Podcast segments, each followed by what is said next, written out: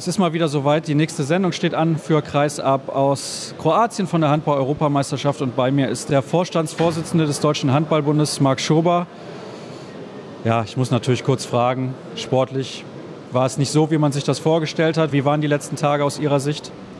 Es war sportlich nicht so, wie wir es uns vorgestellt haben, natürlich. Und dass wir da jetzt äh, traurig sind und äh, nachdenklich und unsere Hausaufgaben machen müssen, das ist klar, das werden wir jetzt tun in den nächsten Wochen, wie kommuniziert. Es ist aber dann vom Stress her schon was anderes, als wenn man gerade von einem EM-Titel zurückkommt. Wenn man von dem EM-Titel äh, zurückkommt, dann hat man auch ganz schön viel Stress. Der ist zwar etwas positiver, aber auch da mussten wir sehr, sehr viel organisieren. Da haben wir sehr viel Medienarbeit gehabt, eine positive Medienarbeit. Jetzt haben wir vielleicht keine so positive Medienresonanz gerade, aber das gehört ja irgendwie dazu. Wir wollen große Reichweiten erzielen. Wir wollen sechs, acht Millionen Menschen im Fernsehen haben. Wir wollen viele Menschen, die sich für Handball interessieren. Und jetzt müssen wir auch mal durch, dass es jetzt eine ganze Menge Menschen gibt, die eben Bundestrainer sind. Ich kann verstehen, dass Sie sich dazu jetzt nicht äußern werden an dieser Stelle. Da muss, glaube ich, erstmal ein bisschen Ruhe einkehren. Das ist ja auch ganz normal. Deswegen meine Frage schon in Bezug auf die Weltmeisterschaft im nächsten Jahr. Wie wirkt sich sowas aus, so ein Aus? Neunter Platz bei der EM, neunter Platz letztes Jahr bei der WM. Das muss ja irgendwelche Folgen auch haben, wenn man nächstes Jahr eine WM im eigenen Land hat. Ja, wir dürfen nicht vergessen, Europameister 2016, Dritter bei den Olympischen Spielen in Rio. Insgesamt die mediale Resonanz aktuell, die wirkt sich auch so aus, dass die Menschen eine hohe Nachfrage haben nach unserem Sport, dass unser Sport in Deutschland die Menschen einfach in den Bann zieht, in jede Richtung. Solche Geschichten wie ein Rune Darmke Safe erzielt eine unglaubliche Reichweite, ganz, ganz viele Videoklicks beispielsweise oder auch dieser äh, Videobeweis im Slowenien-Fall, da wird in Deutschland darüber diskutiert. Das ist jetzt nicht immer positiv, wie gesagt, aber es führt dazu, dass unser Thema Handball in der Öffentlichkeit bleibt und dann sollte es sich nicht allzu negativ auswirken für eine eigene Weltmeisterschaft in Deutschland, weil es ein tolles Event sein wird.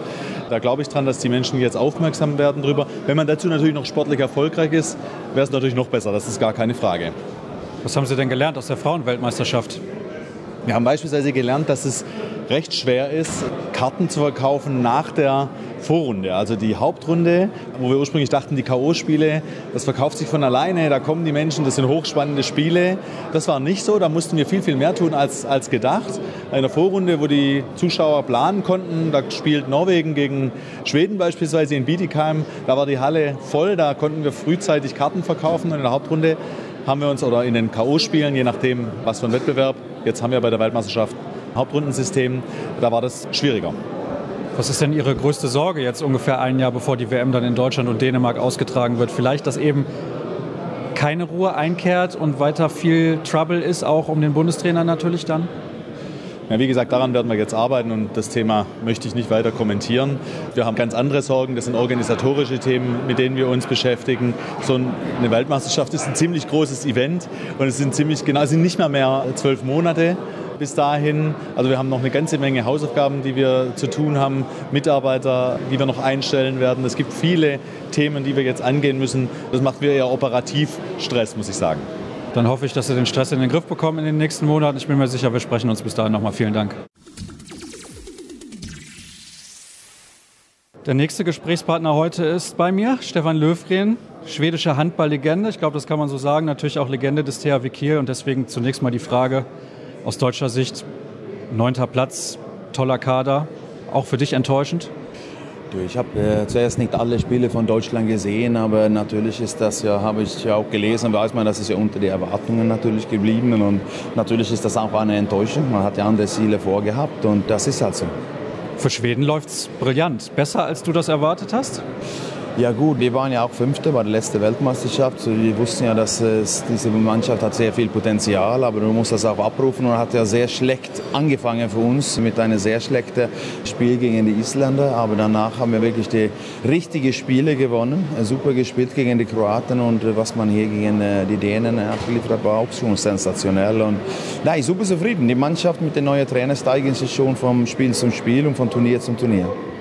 Und was man auch sagen muss, die beiden Halbrechten verletzt, Simon Jepson verletzt, kann man gar nicht hoch genug bewerten, finde ich, dieser Sieg gegen Dänemark, der auch meiner Meinung nach verdient war. Also Schweden hat tolles Spiel gespielt. Ja, man hat ja wirklich tolles Spiel gespielt. Man hat sich ja auch auf die Spiele, die dabei waren, konzentriert. Vielleicht war das auch, man hat die Taktik ein bisschen geändert. Das kam ja vielleicht als eine kleine Überraschung, einige von den Spielern für die dänische Mannschaft. Aber das zusammen mit der Torhüterleistung von Andreas Pallecker war natürlich entscheidend in das Spiel. Schweden trotzdem Außenseiter morgen gegen die abgezockten, erfahrenen Spanier? Ja, das muss man ja so sagen. Die haben ja viel mehr Erfahrung natürlich. Und, aber jetzt hast du die Chance, das ist ein Spiel und ich bin mir sicher, dass beide Mannschaften natürlich gewinnen möchten. Aber man muss halt die Chance nutzen und ob das reicht morgen oder nicht, das werden wir wohl sehen. Ich habe in den letzten Jahren immer regelmäßig mit Magnus Wieslander gesprochen. Und auch wenn du sicherlich dann mal im Mannschaftshotel bist, kommen die Leute, wollen vielleicht Fotos machen und so weiter, weil ihr natürlich immer noch diese Legenden seid. Wärst du auch mal froh, wenn eine neue Generation einen Titel holt, damit das endlich mal vorbei ist? Ja, ich bin super froh natürlich, weil das bedeutet, dass die haben was erreicht. Das haben in meiner Meinung jetzt schon gemacht, aber natürlich eine Goldmedaille wäre ja die Krönung und also etwas, was wir geleistet hatten, gehört ja zu der Geschichte, soll auch so bleiben. Aber wenn neue Generationen die Rolle übernimmt, werde ich einfach super zufrieden. Dann gucken wir mal, was das morgen wird. Vielen Dank. Ein weiterer ehemaliger internationaler Topspieler ist bei mir, Joachim Bohlsen. Herzlich willkommen. Für die, die dich nicht mehr so in Erinnerung haben, für wen bist du jetzt unterwegs mittlerweile? Früher hast du ja in Flensburg unter anderem in der Bundesliga gespielt. Ja, und jetzt bin ich ja für norwegische Fernseher unterwegs. Komische Geschichte, aber ich arbeite mit Fußball täglich in einer Firma, die auch die norwegische Abteilung habe. Und deswegen bin ich jedes Jahr mit Norwegen unterwegs hier für die Meisterschaften. Und das ist ja die gleiche Sprache, mehr oder weniger. Dann bist du ja ein perfekter Experte, um mir zu erklären, warum Deutschland nur Neunter geworden ist. Ach ja, warum? Warum? Ach, ja, warum sind Deutsche nur Neunter geworden? Ich finde, die haben die haben Schwierigkeiten gehabt von Anfang an, irgendwie die Konzept zu finden. Also vor allem vor zwei Jahren haben die ja überragend gespielt Abwehr mit überragenden Torhüter. Und die Konzept ist einfach nicht da gewesen. Und deswegen haben die ja Probleme gehabt. Und die haben das gesucht die ganze Zeit. Und dann natürlich haben die immer noch die Chance gehabt im letzten Spiel. Und da haben die ja zehn Minuten gehabt, die katastrophal waren. Und deswegen gegen Spanien verloren. Und dann, dann halt Neunter geworden. Wie ist denn deine Meinung zu der Trainersituation? Ist schon sehr viel Chaos irgendwie. Ah, äh, viel mehr Chaos als seit e- Ewigkeiten, mehr oder weniger. Ja, also, ich weiß nicht, ich kenne den Typ ja nicht. Ich habe schon gehört, dass er ein guter Trainer in Leipzig war und, und er ein junger Trainer ist. Aber was ich gehört habe und was ich gesehen habe, vor allem mit der Nominierung, also drei Spieler aus Leipzig, da kann man sich schon Frage stellen, warum spielen die in Leipzig, warum nicht in Flensburg, Kiel, Rhein-Neckar, Magdeburg und so weiter. Also Leipzig sind ja nicht Spitze in Deutschland.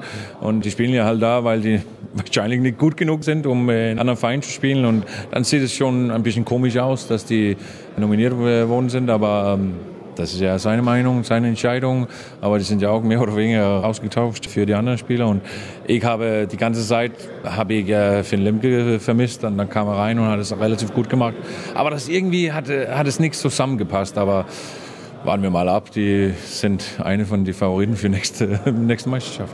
Kommen wir zu den Favoriten, die im Halbfinale ausgeschieden sind. Uff. Frankreich Uff. und deine Dänen. Was war da los? Ja, weiß ich nicht. Also ich habe ja vorher gesagt, das wird ja Frankreich Dänemark im Finale, im Endspiel und das wird schon geil. Aber jetzt Schweden, Spanien, die haben überragend gespielt. Vor allem die vier Mannschaften im äh, Halbfinale sind ja die beste Abwehrmannschaften in dem ganzen Turnier und äh, das haben wir auch gestern gesehen, vor allem äh, für Spanien. Überragende Abwehr, gute Torhüter und da hat Riesenüberraschung gemacht. Schweden, das war noch noch größere Überraschung. Also mit einem Kader hier, wo die meisten, die sind ja krank oder verletzt worden und dann kommen einfach neue Spieler rein, machen das unglaublich gut, haben ein riesen Spiel gemacht gestern und die Dänen total überrascht. Und das war ein spannendes Halbfinalspiel und ja, ein bisschen ärgerlich für uns Dänen, aber so ist es. Naja, Dänemark kann nicht immer gewinnen. Olympiasieger ist man aktuell, ja, ja, ja, deswegen ist das, glaube ich, schon in Ordnung, wenn man dann nur um den dritten Platz spielt. Wie gefällt dir das Niveau bei diesem Turnier insgesamt? Es ist natürlich sehr viel Fokus auf die Defensive. Ich finde, also mir persönlich hat es mehr Spaß gemacht zuzugucken bei den Turnieren, sagen wir mal, vor zehn Jahren. Ich finde, da viele Mannschaften gehen so also Offensive zur Sache, also die, die suchen erst die Offensive und dann die Defensive, obwohl die vier Mannschaften hier im Endspiel, die, die relativ gut defensiv sind, aber viele, viele gute Tore, viele, viel Tempo, also das war also das ist richtig gut, viele gute Mannschaften auch. Also wir haben zurzeit in äh, Männerhandball haben wir lass uns sagen, sechs, sieben, acht Mannschaften, die eigentlich äh, Meister werden äh, können. Und äh, das gefällt mir richtig. Also es war eine gute, gute Meisterschaft bis jetzt. Ach so, weil ich eigentlich eher denke, dass es vor zehn Jahren irgendwie besser nein, war. Nein, nein, nein, da war es, da war ja, gut, da war ja auch einige Überraschungen, aber hier haben wir mehr Überraschungen. Guck mal, Tschechien, also haben katastrophal angefangen und dann überragend gespielt, also eine große Überraschung und äh, es sind ja nur Hauptdingen äh, gescheitert für die äh, Halbfinale, aber ich finde es gut mit Überraschung und neue Spieler und äh, Tempo, also vor zehn Jahren war es ja ein bisschen langsamer und nicht so viel Tor wie jetzt. Und das gefällt mir. Als du noch gespielt hast, ja? Genau, das war gut für mich.